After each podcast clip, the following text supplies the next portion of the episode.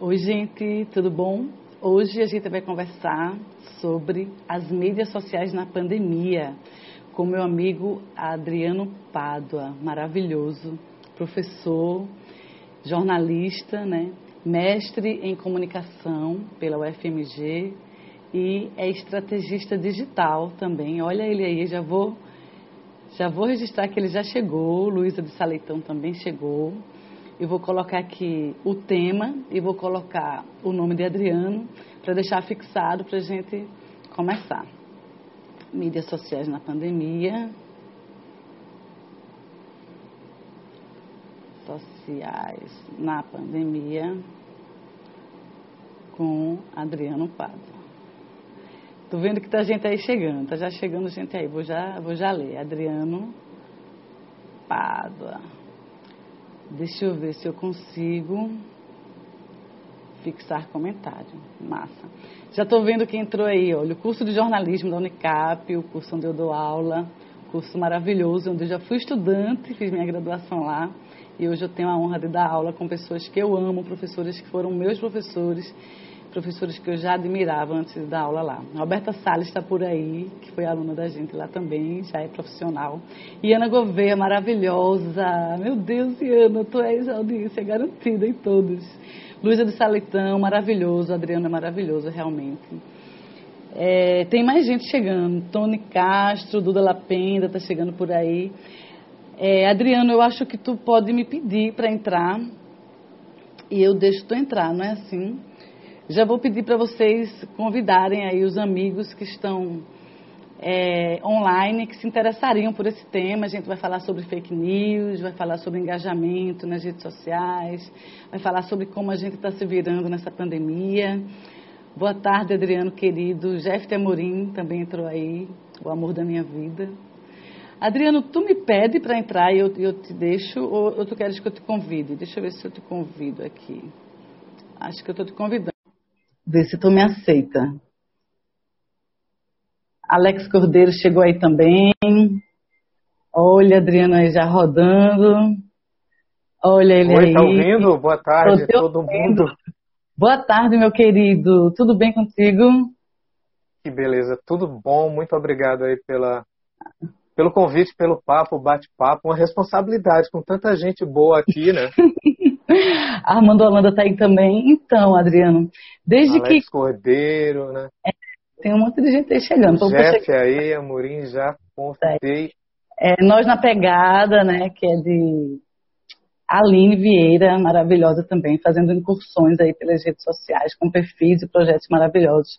Adriano, desde que começou a pandemia, eu já vivia um pouco em isolamento social, por conta de questões minhas mesmas de saúde e tal. E aí chegou a pandemia. Quando a pandemia chegou, e Ana está dizendo queridaços, Luana Vanetti também entrou. Quando a pandemia chegou, eu te confesso que eu me adaptei bem ao isolamento social, não tive dificuldade alguma. Mas eu senti uma falta tremenda de bater papo com os meus amigos. Disso eu senti muita falta. E aí comecei a ver todo mundo fazendo lives, lives, lives, e comecei a ver as lives dos amigos e pensei, e por que não? E comecei a fazer lives. Na verdade, um amigo meu, um aluno meu, me chamou para fazer uma live com ele. Eu fui, achei muito interessante. Um outro amigo também chamou, eu fui. E aí eu comecei a ver as lives como uma terapia. A Frânio Lacerda está aí, ó, também mandando um abraço para tu, um abraço para ele também, seu Frânio, gente boa, cinegrafista. E aí eu pensei que as lives poderiam ser um encontro de amigos, né? Para a gente falar um pouco sobre como a gente está vivendo nessa pandemia. Eu queria ouvir também o que você tem a dizer, mas ao mesmo tempo falar sobre coisas que são comuns a gente, né? A vida, né? Como jornalistas, como professores, como pesquisadores, né? A gente te ama, Frânio, também. A gente vive, né? A era mais ainda da internet, né? A pandemia acelerou um monte de processos, ele jogou gente, todo mundo para dentro, ainda mais, né? De um lugar que a gente já frequentava e Vale a gente pensar sobre isso, porque a gente está completamente inserido. E o que é isso, o que significa isso? Então, é, foi muito importante para mim ter vocês, ter você aqui, né? Nanda Queiroz está entrando aí também, um beijo para ela. É, ter você aqui com a gente hoje para trocar essa ideia, conversar um pouco. Primeiro, eu queria que te perguntar se tu se lembra de onde a gente se conhece. A minha memória claro. De, ah. Adriano Pardo é repórter de televisão e eu repórter de rádio. A gente se encontrando em milhões de pautas e ali naquela parceria, naquele compartilhar de apurações e de informações, acabou surgindo essa amizade que acontece muito frequentemente com a gente, né? De os amigos de cobertura se aproximarem. E de lá para cá, você foi mudando a sua vida, saiu da, da, do, do, vídeo, né? E foi para pesquisa. Qual a tua lembrança mais remota de, de encontro nosso? Tu lembra? Ah, nossa, eu não sou muito bom de, de memória, mas. Pegadinha do malandro. Foram, foram tantos, foram tantos encontros, né? Eu, eu, eu, fiquei pensando quando você falou é, do, da, de quando a gente se conheceu, se a gente teve algum contato na CBN, né? Que você era da CBN e eu precisava entrar ao vivo de Caruaru. Não sei se a gente fez essa ponte alguma vez. Você lembra disso? Quando eu era de Caruaru, você era da TV Asa Branca. Quando eu era da CBN, você era da TV Sim. Asa Branca em Caruaru. Tem Isso. esse momento aí. Mas você também esteve, me ajude, viu? Na TV Jornal Hum, olha, não. tive Jadson Pires, direto lá de Passo Fundo, que foi repórter aqui da, que legal. Da Jornal, acompanhando Regina Andrade. Nossa live interestadual. Interestadual. Paulo também por aqui. Sim, na TV Jornal. A gente se encontrou na rua alguma vez? Na rua, sim. Se encontrou, né? Muito, muito, muitas matérias, muitas. Muitas pautas, foi pauta, é muitas é pauta. pautas muitas, a nossa origem está nas pautas. E é, eram encontros rápidos, mas eram encontros assim, intensos, né? Sim. O encontro, o encontro demorado que a gente teve foi quando Lorena Barbier veio aqui para o Recife sim, há uns três aquilo, anos. Ah, sim. Que a gente foi é. para um restaurante chiquérrimo aqui do Recife, umas 30 sim. pessoas que não se viam há décadas, e a gente fez a maior farra naquele restaurante, achando que nunca mais seríamos convidados, porque eram piadas, gargalhadas, algumas histórias. Karina, você lembrou bem, você tem uma memória ótima. Não tem nada. Esse dia foi muito bom. E aí a gente depois achando que nunca mais ia ser chamado naquele restaurante, ou que ia ser expulso, a dona chamou a gente, né, chamou Lorena, e abraçou e, e disse que éramos um grupo animado. Boas lembranças daquele dia. Jornalista quando se junta geralmente é animado assim, né, Adriana? Animado, foi muito afeto naquele dia, viu? Foi. E eu lembro que eu cheguei cedo, você já estava lá. Aquele café massa com Lorena, a Ana está dizendo aqui. Eu é, acho que os primeiros a chegar naquele dia, não foi? A gente Fomos chegou. Os primeiros, isso. Os primeiros e batemos um longo papo. E Ana estava lá também, Ana Gouveia estava lá, Ana Menezes estava lá, Erlândia Bezerra estava lá, Cristiane Haigner estava lá. Tem muita um gente. Beijo, né, para essas Ciro pessoas. Bezerra estava lá, beijos. Ciro Bezerra picarenos nunca mais passarão na frente daquele café. Não, café. A, Ana... a dona disse a Lorena que a gente podia ir de novo, Ana. Eu tô, tô, pensando até em marcar uma, uma nova aí da nossa lá. Mas um é. encontro de amigos, verdade. De amigos de pauta que acabou, né? Sim. Que as minhas amizades se solidificaram, um se consolidaram. Adriano, tu, tem, tu sente falta desse período de rua, de veículo, de pauta, de deadline, de correria ou não? Essa vida que você leva hoje de estrategista digital, de alguém que pesquisa, que estuda, que ensina, é uma vida que você considera mais adequada? Ou, ou você tem saudade? Como é que é? Eu sinto, sinto, sinto falta daquela, daquela televisão que a gente fazia com, é, com muita criatividade, com texto mais consistente, sabe? Eu acho que a televisão ela entrou na lógica das redes sociais e de repente ela perdeu um pouco desse dessa consistência textual, né, da narrativa. Eu sinto falta, né, daqueles VTs mais criativos, mais na verdade eu, eu, sinto falta daquelas pautas. Eu acho que o que mudou foi esse esse gatekeeping, né, essa, essa essa coisa de o que vamos mostrar, né? O que vamos mostrar. E aí a gente ficou com essa enxurrada de pautas mais policiais, mais mais com mais violência, né, com menos reflexão, mas eu sinto muita falta da televisão. Eu acho que é, é um veículo muito bonito de se trabalhar, né? Cada, cada VT é um roteiro, é uma responsabilidade. Adorava as matérias de cultura, me identificava muito. Depois que eu entrei em polícia, aí foi, foi bem difícil para mim. A gente vai já falar mais um pouquinho sobre o mercado, mas antes eu queria saber como é que está sendo a tua vida agora.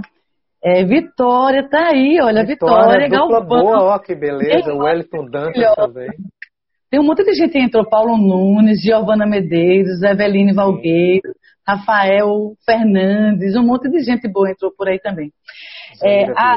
Explica como é que está sendo para tu essa vida de isolamento, de pandemia, está sendo complicado, você está tirando de letra, o que é que está fazendo para não surtar, o que é que está fazendo para passar por esse momento de uma maneira mais saudável?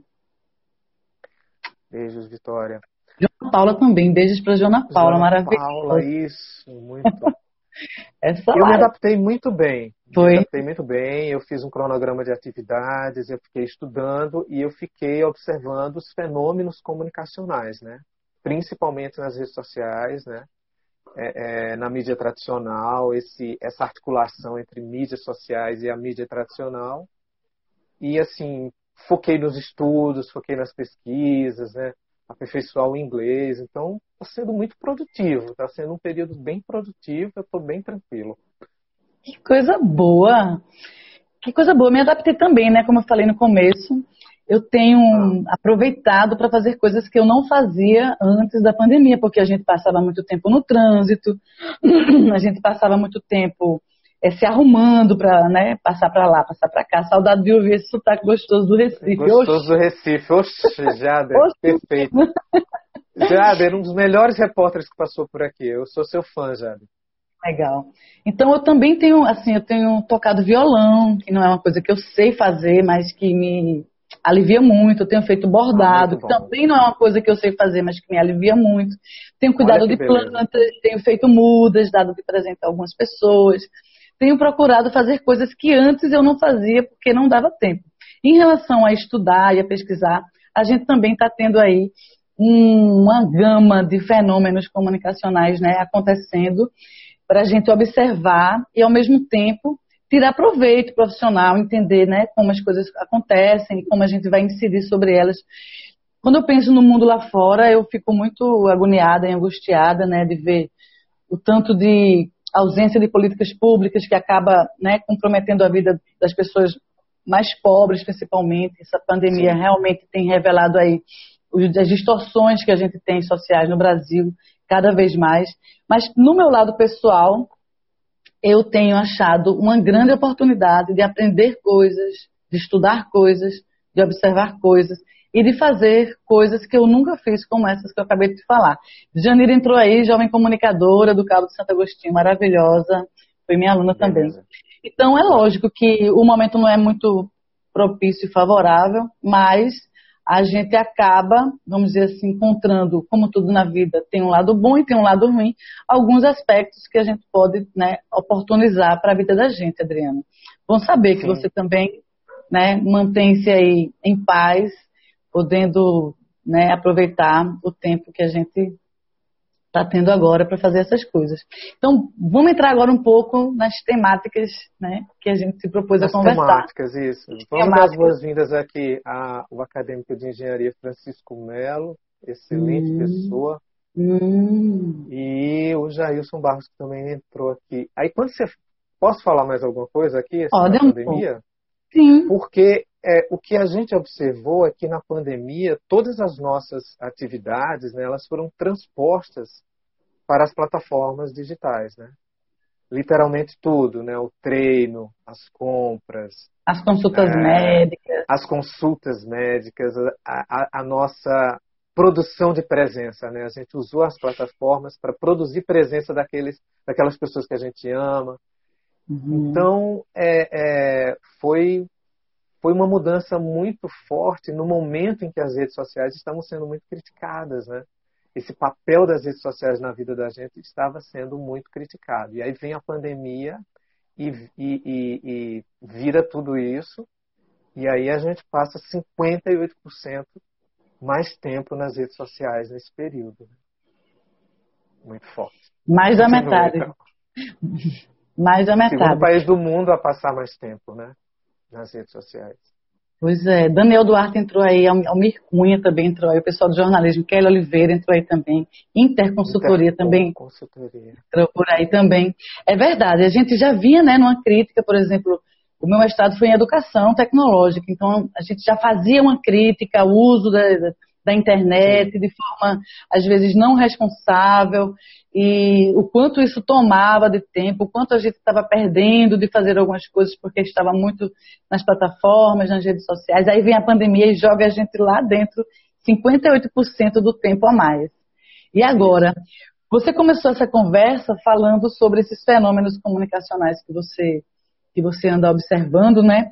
A sua formação é muito nesse ambiente virtual, né? Das interações e da comunicação, etc. É, para a gente dar um bate-bola aqui, para a gente começar a bater o centro aqui dessa nossa conversa, entre, esses, entre esses, esses fenômenos comunicacionais, eu queria que a gente começasse falando sobre um que é o nosso papel de jornalista, né, Adriano? É, a nossa mediação jornalística ela sofreu algumas alterações. Eu faço, junto com Manina Aguiar, que é uma comunicadora comunitária, um programa nas segundas de manhã, que é o Rádio Mulher, numa rádio comunitária chamada Rádio Calhetas. E Manina é maravilhosa. Ela faz o programa tanto transmitindo pelo Facebook, como também pela frequência lá né, da, da rádio. E ela se comunica ao mesmo tempo com a, os ouvintes que estão no Facebook, com os ouvintes que estão acompanhando pela frequência. Ela, quando bota uma música hoje, ela solta o clipe do YouTube para que quem esteja acompanhando pelo Facebook possa assistir. Então, perceba, ela usa crédito para botar. Andréa Trigueiro, jornalista. Quando ela entrevista alguém, ela bota lá o crédito, ela sobe alguns comentários e deixa lá fixado. Então, a mediação jornalística mudou. Queria que você falasse um pouco sobre isso, desse desafio, né? O jornalismo nunca foi uma atividade estática, pelo contrário, a gente sempre teve uma profissão muito dinâmica, né? Que muda, né? A tecnologia vai avançando e a gente vai se adaptando e vai fazendo uso delas. Mas hoje, entre esses fenômenos comunicacionais, queria que você falasse um pouco sobre o papel da gente enquanto jornalista. O que é que você observa? Antes de responder, Antônio está aí, que é repórter também, Elaine Oliveira também está aí, que também é jornalista só para registrar a, a, entrada aí de algumas pessoas conhecidas e queridas. Um beijo para todo mundo. Diz, Pádua, qual a tua observação? Olha, a gente vem observando é, nas últimas duas décadas a grande transformação né, da, da, da, mediação jornalística. E esse, essa, essa lógica comunicacional ela começa a mudar com o fenômeno da multimídia. Quando você é, é, você constrói um conteúdo e ao mesmo tempo esse conteúdo ele não só traz texto, ele traz texto, ele traz vídeo, ele, tra ele traz áudio, slides e você vai explorar esse conteúdo multimídia. Depois da multimídia, a gente entra na, na, na, na, na lógica da intermídia. O que é a intermídia? A intermídia é esse cruzamento de plataformas. Né? é, é um conteúdo que você está, agora esse exemplo que você citou, que você está no rádio, mas você está também nas plataformas digitais, o conteúdo, é, é, esse fluxo segue pelas plataformas digitais, ele está na televisão, ele está no rádio, ele está no celular. Então, essa cultura é, é, multitela, o mesmo conteúdo que é transposto para, várias, para várias, vários ambientes comunicacionais, vários ambientes de acesso. E, por fim, a gente chega à cultura transmídia, que é essa cultura que a gente vivencia hoje, que é o conteúdo que se transporta por múltiplas plataformas, que se expande por múltiplas plataformas e que tem principalmente a, a participação do público a, a participação do público é, pro, na, pro, produzindo conteúdo sobre, sobre essa narrativa, interferindo nessa narrativa, modificando a narrativa. Então, essa é, é, é a, a, lógica da, da cultura midiática que a gente vive hoje, uma cultura multiplataforma, uma cultura transmídia, em que os conteúdos eles não são estáticos. Os conteúdos eles são, eles se transformam a cada momento a partir da ação da própria mídia e principalmente pela ação do público que se potencializa nas, nas redes sociais online. O Pado, essa pandemia também acelerou aí esse processo que já vinha em transformação, tanto de produção como de consumo de informação, né? os modos de produção se alteram. Você vê, por exemplo, a TV Globo exibiu uma reportagem onde todas as sonoras, todas as entrevistas foram feitas pelos próprios entrevistados em formato de selfie.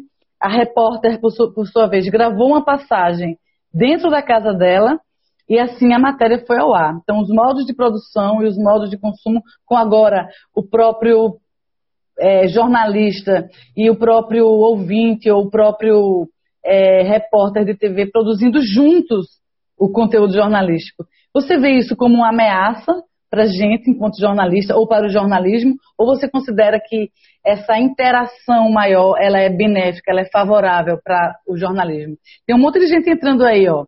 É, professora Isso. Sheila Borges, Yuri Eusébio, maravilhoso, Laura do Bistrô Sertão em Mar, é, Action, eu esqueci o nome dela, ela é minha aluna também, foi minha aluna. Ela tem esse nome no, no Instagram e o nome dela, depois eu me lembro é, Zartes, que trabalha com artesanato, Pado, a Carolina Pado deve ser tua parente, que entrou aqui também. Sim, ó. minha prima lá de São Paulo.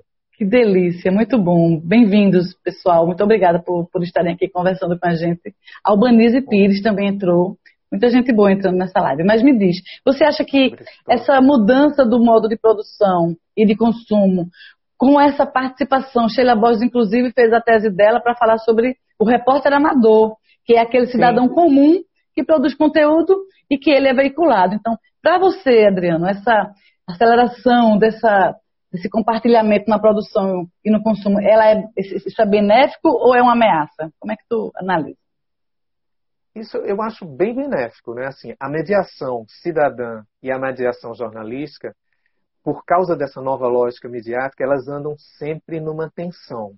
E a pandemia, é impressionante como a pandemia transformou os telejornais, né?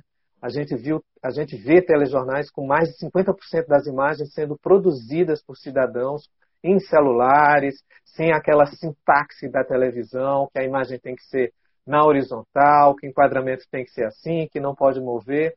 Então, essa mediação cidadã, potencializada pelo uso das redes sociais, principalmente pelo WhatsApp, ela ganhou um protagonismo nunca visto nessa pandemia. Né? A gente vê reportagens na televisão que somente o, o, o cidadão que fez tudo, né? ele que, que usou o celular, que produziu, que mostrou o que era o assunto, o que é que ele está fazendo, etc.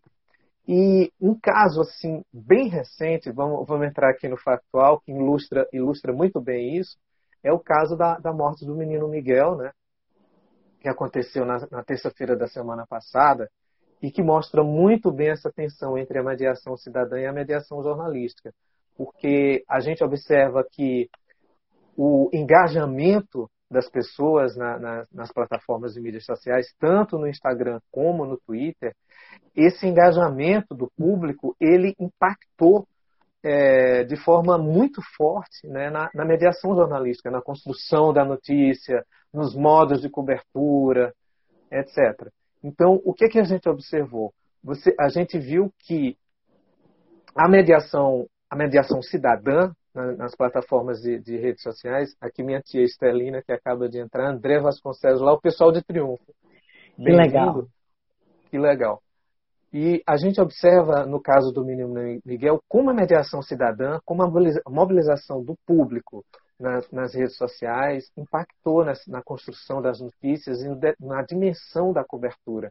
Você tem uma morte que acontece na terça-feira, né, que é noticiada, e que, a, e que a mediação jornalística na terça ela não, não assim, é, baseada na, nas informações da polícia, ela não revela o nome da patroa, né, da, da, da, da mãe do menino, e no dia seguinte, você já tem nas plataformas de mídias sociais, nas redes sociais, você já tem o público revelando quem é a patroa, quem é o patrão, qual é a história, né? ou seja, ressignificando a mediação jornalística. Ou seja, essa tensão ela, ela começou a se estabelecer ainda maior nas plataformas e seguiu numa dinâmica que foi é, é, modificando a mediação jornalística. Nós tivemos no Instagram é, 38 mil conteúdos relacionados à, à morte de Miguel. No, no Twitter, nós tivemos é, mais de 400 mil tweets associados à morte do Miguel. Esses conteúdos indexados pela hashtag Justiça por Miguel e, e, e Justiça para Miguel. E o que acontece?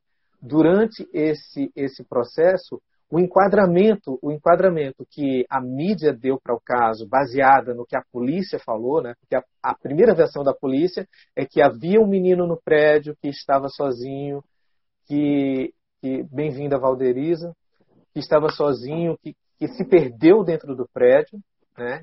E que acabou caindo do, do, do nono andar. Então, o que, uhum. é que uhum. acontece? Vem a mediação cidadã na, nas redes sociais, vem o engajamento, o engajamento nas redes sociais. O que é o engajamento? O engajamento ele se baseia na criação de conteúdos pelos usuários, né? São produções coletivas é, que são delineadas a partir de um interesse comum, de uma temática comum, no caso a morte do menino Miguel. E então esse engajamento ele começou a mudar a mediação jornalística a partir da revelação dos nomes dos envolvidos, a partir do questionamento. E se fosse o contrário, como é que seria essa abordagem? Né? Por que não citou o nome da patroa? Uhum. E, e, esse enquadramento que foi dado pela mídia a partir da versão da polícia, a partir dos dados da polícia, ele começa a ser desconstruído pela mediação cidadã nas plataformas de mídias digitais. Né? Interessante notar como a hashtag no Twitter Justiça por Miguel, ela se intercalou, se articulou fortemente com outras hashtags ligadas ao racismo, que foi é, Black Lives Matter e, e Vidas Pretas Importam. Então, a gente, a gente percebe que o protagonismo da, da, da mediação cidadã, ele ele ele ele está muito forte na pandemia, ele tornou-se fundamental. E o que é que aconteceu né, a partir desse engajamento, do, no caso do menino Miguel? É, os jornalistas de redação hoje, eles não fazem mais aquele gatekeeping, que é selecionar os assuntos que vão ser divulgados. Gente, os jornalistas eles fazem hoje o que a gente chama de gatewatching. Eles monitoram os assuntos que são tendências, tendência na internet e a partir dessa tendência eles vão é, é, escalonando, né, definindo o que vai ser o que vai ser notícia. Então, no caso do, do menino Miguel, a gente observa que essa pressão na, na, do engajamento na, nas mídias sociais, na, quarta-feira já se revela é, os nomes né, de, de, patroas envolvidos, já, o, o, público já questiona, e se fosse o contrário, como é que a mídia trataria né, isso? Como é que a uhum. polícia trataria? Questiona esse, esse preconceito institucional. Na uhum. quarta-feira, isso se torna ainda mais forte. Na quinta-feira, é que se começa a, a, a, a mídia começa a mostrar os nomes né, da, de todos os envolvidos e na sexta-feira é, é, é, o dia é o dia crucial porque o caso é mostrado no, no programa Encontro de Fátima Bernardes isso aliás já antes disso na quinta-feira o que é que a gente percebe? O, os, os influencers né as pessoas com mais seguidores inclusive artistas famosos eles começam a, a, a fazer postagens em relação ao caso, aumentam a visibilidade e potencializam uhum. esse, esse engajamento nas redes sociais sobre o caso. Quando é na sexta-feira, a hashtag Justiça por Miguel, ela fica sete horas no trend, é, com, com, um grande engajamento, e, e aí reverbera em quê? Reverbera em reportagem no Jornal Hoje e reverbera em, em reportagem no, no Jornal Nacional. Ou seja, todo esse processo de engajamento em torno do caso, que começou na própria terça-feira, que se potencializou na quarta, ele, ele redirecionou o enquadramento dado pela mídia. Né? No jornal uhum. Hoje, no Jornal Nacional da Sexta, no dia 5, você já tem toda a reportagem citando todos os envolvidos, as acusações, etc. Então, é, o que a gente percebe nesse caso, como o engajamento do público nas redes sociais foi definitivo para moldar essa mediação jornalística é, do caso. É impressionante no Twitter você observando a rede de conversações né, lá no Twitter das pessoas, como tem um, um, um grupo assim o segundo grupo mais forte de conversações, como esse grupo, o que é que as pessoas conversaram? Como as pessoas questionam as oligarquias, né? a, a, predominância é, é das famílias brancas, as influências das, das famílias mais poderosas, né? Uhum. essas questões muito fortes. Tem outro grupo que questiona essa, essa questão do sentimento, né? da perda da mãe, é, é, é, é, da dor da mãe, do sentimento da sociedade. Outro grupo já se concentra no protesto, no local do protesto, no que foi feito. Ou seja, uhum. são conversações que, que alcançaram uma dimensão tão forte que uhum. redimensionaram o enquadramento que a mídia tradicional deu para o caso. Né? Uhum. E aí você tem um jornal nacional dando a notícia completa na sexta-feira de uma morte que uhum. aconteceu na terça. Uhum. Em 2008, né, no, no sábado, no 29 de março de 2008, teve a morte da menina Daniela Nardoni, que ela, que ela caiu lá do prédio. E, no, no, domingo, já no domingo, o Fantástico entra com a notícia que que a polícia já acreditava que a menina teria sido jogada do prédio. Então, assim, aqui no caso do Miguel foi, foi bastante diferente, né? Assim, a, a primeira, a, o primeiro enquadramento que se deu, a, o primeiro enquadramento que a polícia deu é, é, era um menino sozinho no prédio. Era um uhum. menino que se perdeu num prédio e que, e, que caiu. É como se a culpa fosse do menino, ou seja, não, não tinha outros envolvidos. E aí vem esse uhum. engajamento em, em redes sociais online e altera tudo. E aí a uhum. gente teve a participação de de muita gente, de muitos famosos, né, uhum. na, na, na uhum. nesse, nesse, engajamento, né, a gente, uhum. é, eu, eu, eu fiz o monitoramento e eu, eu, observei aqui é Kleber Mendonça Filho, Manuela Haddad, Tata Werneck, Tata, Tata Werneck, Maísa, né? Com mais de 8 gente. milhões de seguidores. Muita então, gente. isso aumenta a visibilidade e aumenta a, uhum. a, a, os processos de engajamento, de produção de uhum. conteúdo em uhum. relação ao caso. É incrível uhum. que as imagens mais compartilhadas no Instagram sobre o caso é aquela imagem, não sei se você viu, do menino chegando no céu com aquela frase: Eu só uhum. queria ver a, a, a minha mãe. E uhum. tem muito também aquela das unhas, né? Com uhum. a pessoa fazendo as unhas e o corpo uhum. lá no fundo, aquelas charges. Uhum. E tem muita, muita, muita, muita foto também no Instagram contestando a, a criticando é, a postura da polícia em não revelar o nome dos uhum. envolvidos, né, o nome da família lá da patroa. Perfeito. O Marco Zero Conteúdo, inclusive, né, que é um, uma agência de mídia alternativa, de mídia independente aqui em Pernambuco, fez uma reportagem imensa para mostrar que o delegado daquele caso, em um outro processo, em um outro inquérito, ele teria é, exposto a identidade da vítima, que era uma pessoa negra, e tinha agido de uma forma completamente diferente para mostrar aí dois pesos e duas medidas. Eu queria te chamar a atenção para um aspecto da tua fala, mas antes eu vou só registrar que chegaram aí a Aécio Abdias, que é meu primo, queridão lá de Caruaru, Diego Gouveia, que também é meu primo, também é jornalista. Diego, que beleza. Maravilhoso. Extraordinário. Fabiano Antunes entrou aí também. Fabiano Antunes, que honra. Minha prima lá de São Paulo, Clarissa Pádua. Desculpa te interromper. Nada. Antônio Diniz também entrou aí, que é estudante de jornalismo. Meu sogro, poeta esperantivo, está por aí também. Leda Ferraz também está por aí. Camila Lins, que também é jornalista. Tem, tem pergunta de gente aqui que já foi feita. Vitória já fez a pergunta. Estou vendo que Yuri aqui falou a influência da mídia social mudou, alterou a cobertura tradicional, perfeito. Alterou. Mas antes de fazer, perfeito. antes de fazer, Anitta está entre nós também não, né? Anitta OP, não conheço. Anitta OP. ela. Não, não conheço. Anitta, um beijo para você. Obrigado pela presença, Diego. Mas eu queria chamar a atenção num aspecto da tua fala, Adriano, quando você diz que a mídia social é, mudou o recorte, o direcionamento, o enquadramento da, da, da cobertura. Isso, verdade, do acontecimento na verdade, quando eu entrei em rádio em 1990, quem pautava o enquadramento que a mídia dava para os temas eram as pessoas que ligavam para a rádio para dizer isso, Sim. aquilo, aquilo outro. Esse enquadramento que vinha da população, da sociedade de um modo geral, ele era feito por essa mídia, que era o telefone. Então as pessoas diziam, olha, o telefone da Rádio Jornal não para de tocar. Né? A rádio mais ouvida, que está em primeiro lugar há mais de 20 anos. Então as pessoas participavam e não. A Rádio Jornal não perdia uma pauta, porque as pessoas ligavam, as pessoas informavam, e havia esse compartilhar muito grande entre os ouvintes e a produção da Rádio Jornal. Com o tempo, essas coisas foram se perdendo um pouco, você mesmo é, né, percebeu isso, identificou isso.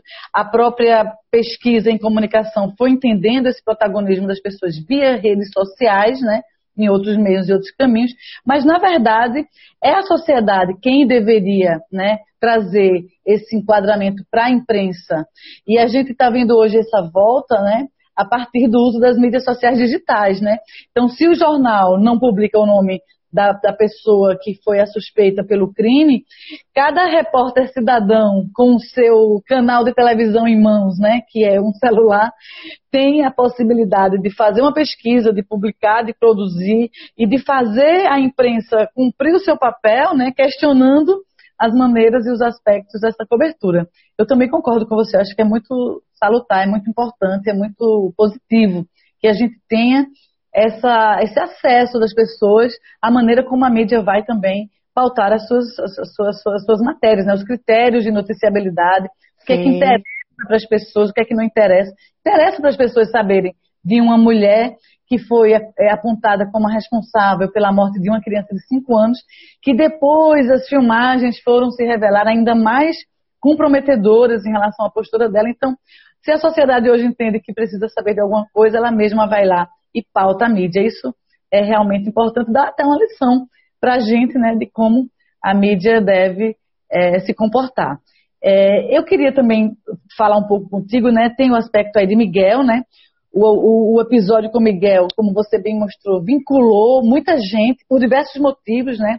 Eu não sou mulher negra, mas eu sou mãe, então me vinculei com aquele, com aquele episódio, Sim, né? Quantas, quantas trabalhadoras domésticas nós temos nesse país eu sou professora, eu tenho alunos que têm mães que são empregadas domésticas, alunos no ensino superior, que ou tem uma bolsa, ou a mãe se esforça para que o filho pague.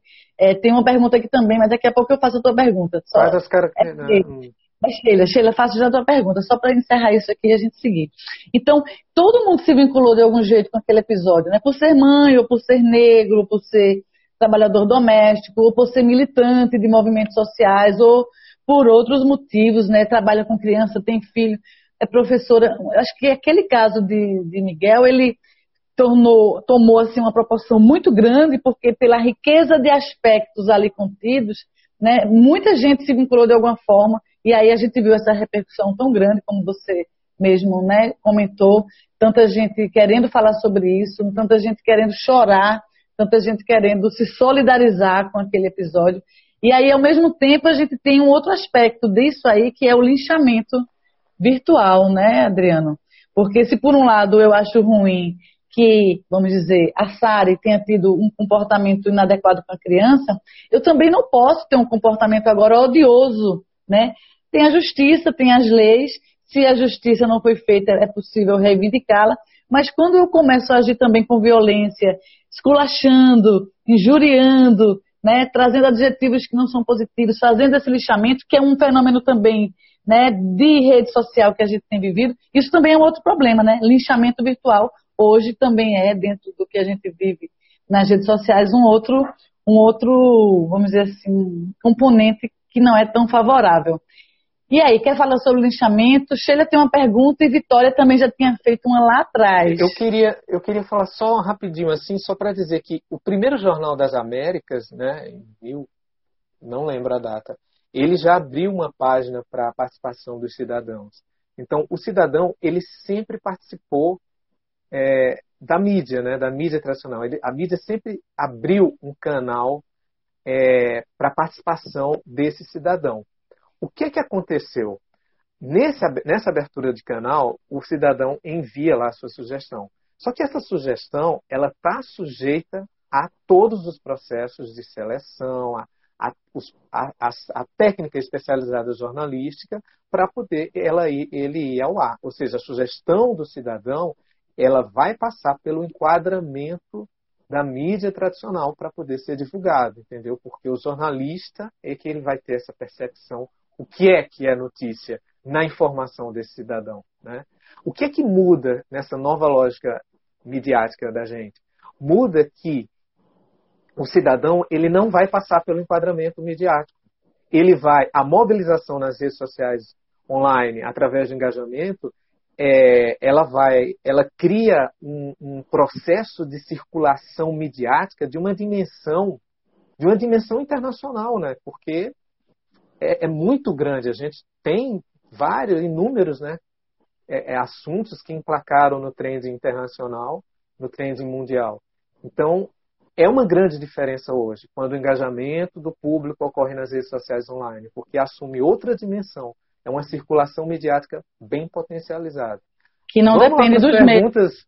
Que não depende dos meios de comunicação mais, que né? depende dos meios de comunicação. E aí os meios eles vão ficar, é, é, eles têm que se submeter a essa lógica, que é o que acontece no caso do menino Miguel. Perfeito. Tiveram que se submeter por causa da repercussão midiática acionada Perfeito. pelo engajamento nas redes sociais. Perfeito. Olha, deixa eu ir lá atrás, eu vou, vou, ler aqui três comentários. Lá atrás, Vitória disse assim: se tem tanta gente fazendo live, qual é o diferencial dos jornalistas e radialistas ao fazerem as suas? Isso é uma pergunta de Vitória, né? Vitória Galvão. Sheila Borges está perguntando assim: olha, tem uma pergunta. Para gerar engajamento, quais as características que uma postagem deve conter? Isso é uma pergunta de Sheila Borges. E Fabiano Antunes fez um comentário. Ele diz assim: acho que até pela coincidência, entre aspas, dos atos nos Estados Unidos, isso fez alavancar a sensibilidade com o tema, Sim. que não deixa de merecer tal destaque, mas acho que isso ajudou, com certeza, né? Falando em relação ao episódio do Menino Miguel. Sem dúvida, é uma comoção mundial. A gente está falando de racismo, né? É, e ao mesmo tempo, bem pertinho da gente, acontece. Eita. Eu virei aqui a câmera, Virou peraí. A câmera. e quando você vira. Ah, posso você... falar já? Pode, amor. Eu acho assim, sobre Vitória, eu acho que o papel dos jornalistas e radialistas ao fazerem live é promover a educação midiática das pessoas. É mostrar para as pessoas qual é a lógica midiática, quais são os processos de construção de fake news, como as pessoas podem se proteger de fake news. É, Sheila pergunta como se constrói o engajamento nas redes sociais. É, quais são as características de um post? As características. É, é, na verdade, o engajamento ele, ele, ele é caracterizado quando existe o conteúdo gerado pelos usuários, por vários usuários, é, unidos em torno de um, de um tema comum e que gera um posicionamento comum em torno desse tema. O caso do menino Miguel. Todo mundo quer justiça, todo mundo quer que, que as pessoas envolvidas sejam tratadas de forma igualitária. Então, isso é quando o engajamento ocorre é, o engajamento ele tem que ter uma mobilização em torno de um tema. Ele tem que gerar um posicionamento comum. E assim é, ele acontece. Ou seja, curtidas, é, compartilhamentos, comentários. Isso em rede social é interação, não é engajamento. Depois vem Fabiano Antunes. Perfeito, Fabiano. A, a hashtag no Twitter aqui, Justiça por Miguel, ela está diretamente, fortemente ligada a rede mostra que ela está fortemente ligada com vidas negras importas e, e Black Lives Matter. Ou seja, Black Lives Matter está muito mais associada a ela, bem próxima do que vidas negras importam. Então, é, é, é, alavancou ainda mais o engajamento aqui no Brasil. Ô Adriano, fala um pouquinho aqui pra gente. É, só registrando aqui, Simone Ventura, maravilhosa, está aí também, coordenadora do curso de jornalismo lá da FG. Nossa. Tem meu, meu, meu, cunhado Sandro, meu cunhado que preferido. Honra, gente. Tá aqui, eu só tenho ele, mas ele é o meu preferido cunhado de todos. Tá aqui Tomás, de uma banda maravilhosa chamada Macuna Massa, que é lá da Mata Sul de Pernambuco. Sugiro que, que conheçam, é muito importante. Natan Santos, que é do Leajá, jornalista também, está por aí também. Tem um bocado de gente por aí também.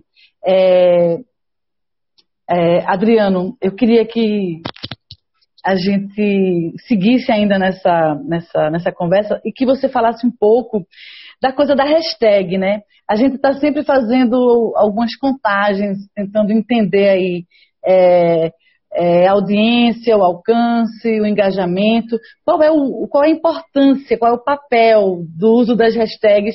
Você citou hashtags, a hashtag tal, a hashtag tal. Sim. No Twitter a hashtag subiu, foi para os trends. Vitória está agradecendo aí pela resposta, está fazendo lives no Ascom e pensando igual, Adriano. Maravilha, Vicky. Perfeito. Então, qual é o papel dessas hashtags? Sheila pergunta, o que características deve ter um post para né, provocar o engajamento? E eu te pergunto, qual o papel das hashtags no alcance, no engajamento, na repercussão dos temas nas redes sociais? A hashtag ela é um mecanismo fundamental, ela faz parte da sintaxe da, das mídias sociais, principalmente no Instagram e no Twitter, fundamentalmente no Twitter. Ela foi pensada na sintaxe do Twitter. E, e a hashtag ela serve para quê? Para indexar na lógica algorítmica das plataformas os assuntos em comuns. Então, se você, é, se o público, se você tem um assunto e quer e faz referência àquele, àquele, àquele acontecimento tratado através da hashtag, esse assunto vai ser indexado a partir do momento que você usa a hashtag. Então, é um mecanismo de indexação desse, desse, do engajamento, né? do, do, engajamento em redes sociais do público nessa geração de conteúdos. A hashtag ela vai indexar os conteúdos gerados pelos usuários em torno do interesse comum deles, de cada Perfeito. tema. Né? Perfeito. A gente, Vitória, tá, estou aqui no meu home office e me atualizando. Perfeito, Vitória. É um pouco do que, que a gente está vivendo também, né, Adriano? no home office e aprendendo coisas novas. Eu aprendi a usar diversas plataformas que eu não tinha usado nunca na vida, apesar de estar tanto tempo trabalhando nesses espaços virtuais. Adriano, meu querido, e as fake news? A gente tem salvação. Eu tenho a impressão de que a gente entrou, a gente entrou num processo que é tão difícil. A gente, vamos dizer assim, é, é, se sobressair, né? trazer a verdade, lutar, digamos assim, né? com argumentos, com sensibilização, com algumas estratégias de compreensão para ver o que é e o que não é fake news. Isso, ó, Thalita Marques, Adriana Luz, Thalita também Thalita é. Adriana Marques. Luz. Sou fã de Thalita. Eu também sou. Então a gente vive Obrigado, num, a gente vive num processo que produção de fake news virou um negócio. Produção Sim. de fake news virou uma estratégia política para ganhar eleições, Sim. para se manter no poder, para né, favorecer aí um processo de desinformação que, por sua vez, permite a manipulação das pessoas de uma maneira, infelizmente, mais né, eficaz. Então, a minha impressão, Adriano, de verdade, é que lutar contra essas fake news tem sido, assim, talvez o desafio da existência da gente que está no campo da comunicação. E eu digo isso porque eu tenho familiares, eu tenho pessoas na minha família que são consumidoras vorazes de fake news e que se alimentam delas, que entram em pânico ou que não estão preocupadas com coisas que deveriam, porque as fake news é quem, é, vamos dizer assim, alimentam o dia a dia noticioso dessas pessoas. Você está né, nesse ambiente aí de pesquisa e de estudos. Qual a tua análise sobre esse processo de desinformação, de fake news que a gente passa? Tu estás assim pessimista como eu ou estás esperançoso? É um assunto realmente super atual e super em evidência e super necessário de se discutir e de se procurar maneiras de combater. Na minha, na minha, na minha percepção, eu acho que combater fake news é, é com educação e conhecimento. Por quê? A gente tem que pensar no filme Matrix. Fake news, a gente tem que pensar em Matrix, para dar um exemplo. Cada um de nós vive numa Matrix, que é um universo. Cada universo de cada um de nós, ele se constrói a partir do nosso conhecimento, a partir do nosso capital cultural, da nossa experiência, de somar conhecimento desde a infância até o momento atual. Então, você tem. Você, são bolhas, né, na verdade. A gente vive em bolhas. As bolhas maiores são aquelas bolhas com pessoas de mais conhecimento, as bolhas mais achatadas, as matrix mais fechadas, são com pessoas com menos conhecimento. Quanto menos conhecimento a pessoa tem do contexto histórico, da sociedade, mais propícia a ser enganada ela está e mais propícia ela vai estar de compartilhar um conteúdo fake e de enganar outras pessoas. Então vamos tomar um exemplo dessa bolha dessa matrix. Ou seja, essas pessoas com menos informação na, na matrix dela, delas, elas estão igual ao filme, no início da, do filme. Elas vivem a ilusão de que aquilo é uma verdade. Aquela bolha é uma verdade. Você, só para citar um exemplo, é, teve uma fake news do, da Pablo Vittar que dizia que ele teria um programa na Globo para crianças igual a Xuxa. O que é que acontece? O que é que acontece numa fake news de, dessa? Você atinge várias bolhas, para a gente citar os exemplos das bolhas. Você tem a bolha dos homofóbicos. Então, essa, essa notícia vai atingir essa bolha. Você, você tem a própria bolha da Globo. Né? As pessoas que não gostam da Globo tá? estão nessa bolha. Então, essa fake news ela vai ser ela vai ser recebida por essas pessoas da bolha, vai ser compartilhada, vai ser disseminada. E você tem também é, é, as pessoas que não gostam da Xuxa, né? para citar um exemplo. Agora vamos citar um exemplo da pandemia. Você tem Trump dizendo que desinfetante é, é, é benéfico para combater a Covid. Então você vai, você, você atira para que bolhas? Para as pessoas que, que, que são ali, apoiadores de Trump. Então vão assimilar essa fake news, vão compartilhar. Você atira para as pessoas que, de, é, é, que são contra a ciência. Então assimilam essa fake news e, e disseminam essa fake news. Então uma grande bolha que para se combater, a gente precisa de educação midiática. Educação Perfeito. midiática dos adolescentes, educação, capacitação dos, dos professores da rede pública, educação midiática. E a gente, a gente, a gente vê que a fake news é um processo de alteração e distorção de um fato, né, com, obje, com objetivos econômicos e principalmente ideológicos, é, no sentido de enganar o público. O que, é que a gente tem que fazer para é, combater tudo isso? A gente tem que promover a educação mediática das pessoas a partir da adolescência. E vem, vem não, desde 2017 que a gente tem uma outra guerra a ser vencida, que é a guerra da, das deepfakes. O que são as deepfakes? As deepfakes elas, elas são construídas essencialmente em vídeos. Elas começaram fazendo vídeos pornográficos de celebridades e chegaram na dimensão das figuras políticas, né? E hoje várias, praticamente as principais figuras políticas do mundo, elas são alvo dessas dessas deepfakes e elas também podem ser feitas em forma de áudio. Como é isso? É se produzir vídeos através de inteligência artificial, treinar a máquina, né? Treinar a máquina para isso e produzir vídeos utilizando imagens da, da pessoa que é o alvo dessas deepfakes para mostrar coisas que essas pessoas não fizeram e é, palavras que essas pessoas não disseram. Então vai ser uma guerra muito maior porque esses vídeos eles estão cada vez mais aperfeiçoados e muito mais difíceis de você perceber esse vídeo é verdade ou não. E vem aí aquela lógica da gente que se a gente vê, a gente crê. Então o vídeo você vai ver, então você acha ainda mais que é verdade. Tem um cara da que foi funcionário da Google, que é o Ian alguma coisa, não sei pronunciar o segundo nome, que agora foi contratado pela Apple. E foi esse cara que criou duas redes neurais é, é, de, de, de inteligência artificial que juntas elas trabalham na produção dessas deepfakes. Então vai ser uma guerra muito mais forte. Mas a boa notícia é que já existem, já tem universidade aí no mundo criando mecanismos para identificar essa, essas imagens falsas. Aí vamos citar um exemplo na eleição lá na França do Emmanuel Macron, é isso, né? É, é, pessoas lá na Rússia, hackers lá na Rússia, eles produziram um áudio é, é perto da, da, da eleição dizendo, é, é, com a voz do, do, Macron, dizendo alguma coisa que ele não disse, alguma coisa muito grave, e, e, e abalou. Eu não lembro que, como, qual foi o conteúdo do áudio.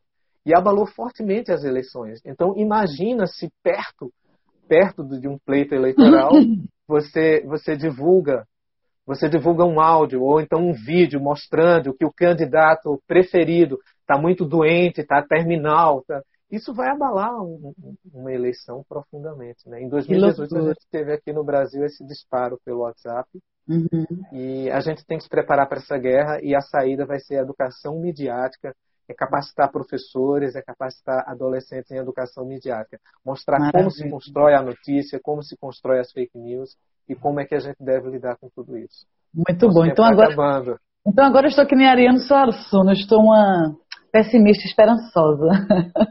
Muito bom. Olha, deixa eu registrar aqui que Tuane entrou. Tuane é uma apicultora maravilhosa, produz mel, ah, própolis, limpo de viver. Dilma Félix é uma comunicadora comunitária maravilhosa da bomba do Emetério.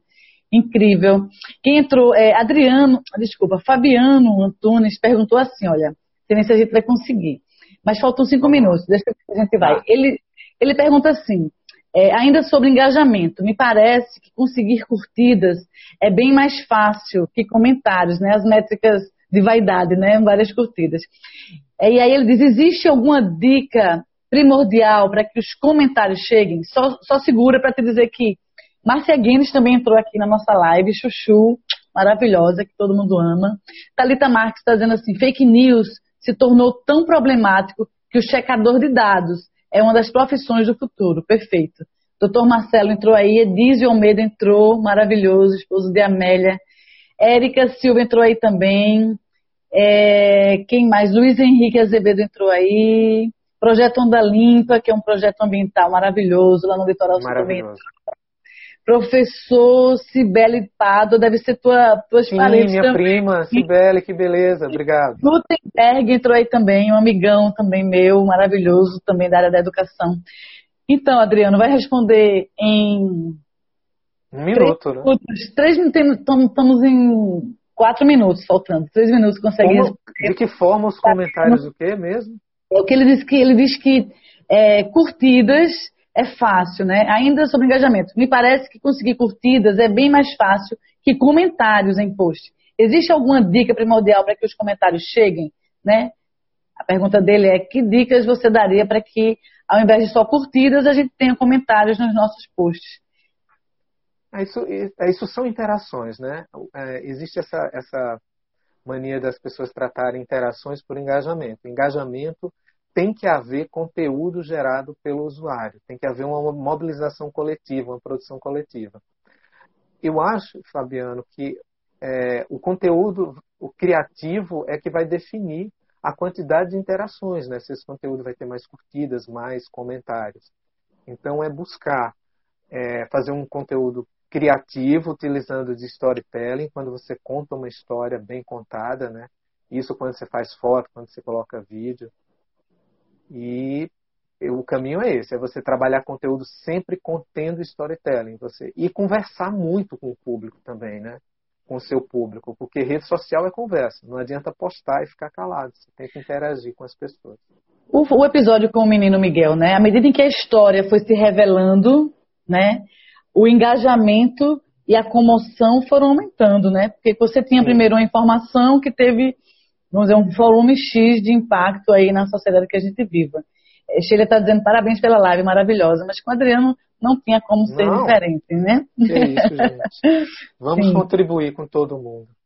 E aí, a história do menino Miguel fez com que a repercussão, o engajamento, a comoção aumentasse muito. À medida que você, quando a cena, a cena daquele elevador, onde é, a patroa aperta o botão, onde ela aparece, né, do lado de fora do, da, da, porta do elevador e onde ela aperta o botão. Quando aquela cena, aquela história fechou né, o raciocínio, o pensamento do que tinha acontecido comigo, é porque até então, como você falou, era uma criança que tinha caído, etc. A história, né, ainda respondendo a Fabiana, foi o que talvez tenha, vamos dizer assim, impulsionado ainda mais o engajamento das pessoas. Foi quando aquela história se fechou e ficou mais, mais mais simples entender aquele processo de violência. Vitória está dizendo ótima live, os dois contribuindo muito e a audiência é qualificadíssima da gente, né, Adriano? Nossa, até me dá medo, né? Porque é só gente top. Quero agradecer a todo mundo. Eu espero ter correspondido. Falta um minuto só, né? Minuto, querido. É, tem um grupo aqui, só para concluir, um grupo da hashtag que é muito sentimental, né, em relação a isso que você falou. Tem um grupo assim no Twitter se formou esse grupo da, do sentimento, né, profundamente abalado, filhos. é, sentimentos, tocou todo mundo. Tem essa conversa muito forte nesse indexar da hashtag. Beijo da Tia Vamos agradecer né, a todo beijo mundo, da tia essas pessoas. 7 mil segundos ah, pra tia gente. Sil, um beijo, minha tia Silvana lá de São Paulo. Gustavo tá também aplaudindo, Yuri aplaudindo. Realmente uma live maravilhosa, Adriano. Nossa, Obrigada. Só tenho a agradecer a todo mundo. Você muito realmente obrigado. De luz aí que foi dito. Eu te amo e você é muito importante para minha vida profissional e para a vida acadêmica você, também. Você é que é inspiração para mim. Muito obrigado. Beijo.